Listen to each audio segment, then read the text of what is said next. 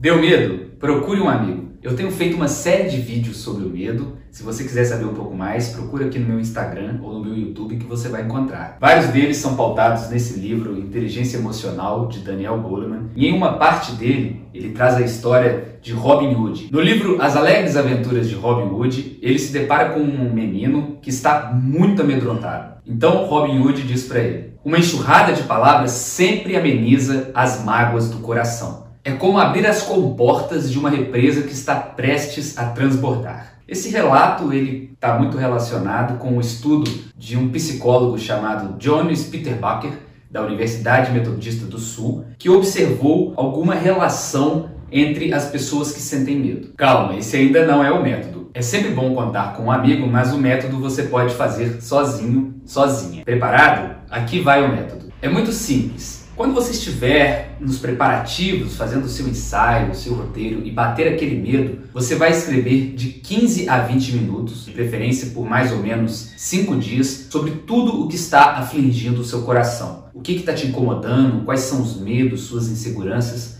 Relate tudo, como o abrir das comportas da represa que está prestes a transbordar. Como eu disse, é um método que antecede, isso está dentro dos preparativos. Pode ser para o seu TCC, para sua entrevista de emprego, para um processo seletivo, para o que for. Relate, faça essa enxurrada de emoções no papel e aí você vai conseguir ter aquela postura de observador que eu falei no vídeo anterior. Segundo o psicólogo, com esse exercício a gente consegue identificar algum traço de sentido, significado e esforço esforço por trás desse medo. No vídeo anterior, a gente disse que a racionalização bane o medo. Escrever é uma excelente forma de racionalizar. Deixe aí nos comentários o que você achou desse vídeo. Por favor, teste. Jamais diga não a um método que você nem sequer testou. Passe por esse exercício, coloque algumas ansiedades, inseguranças e medo no papel e experimente uma fala mais confiante e mais assertiva.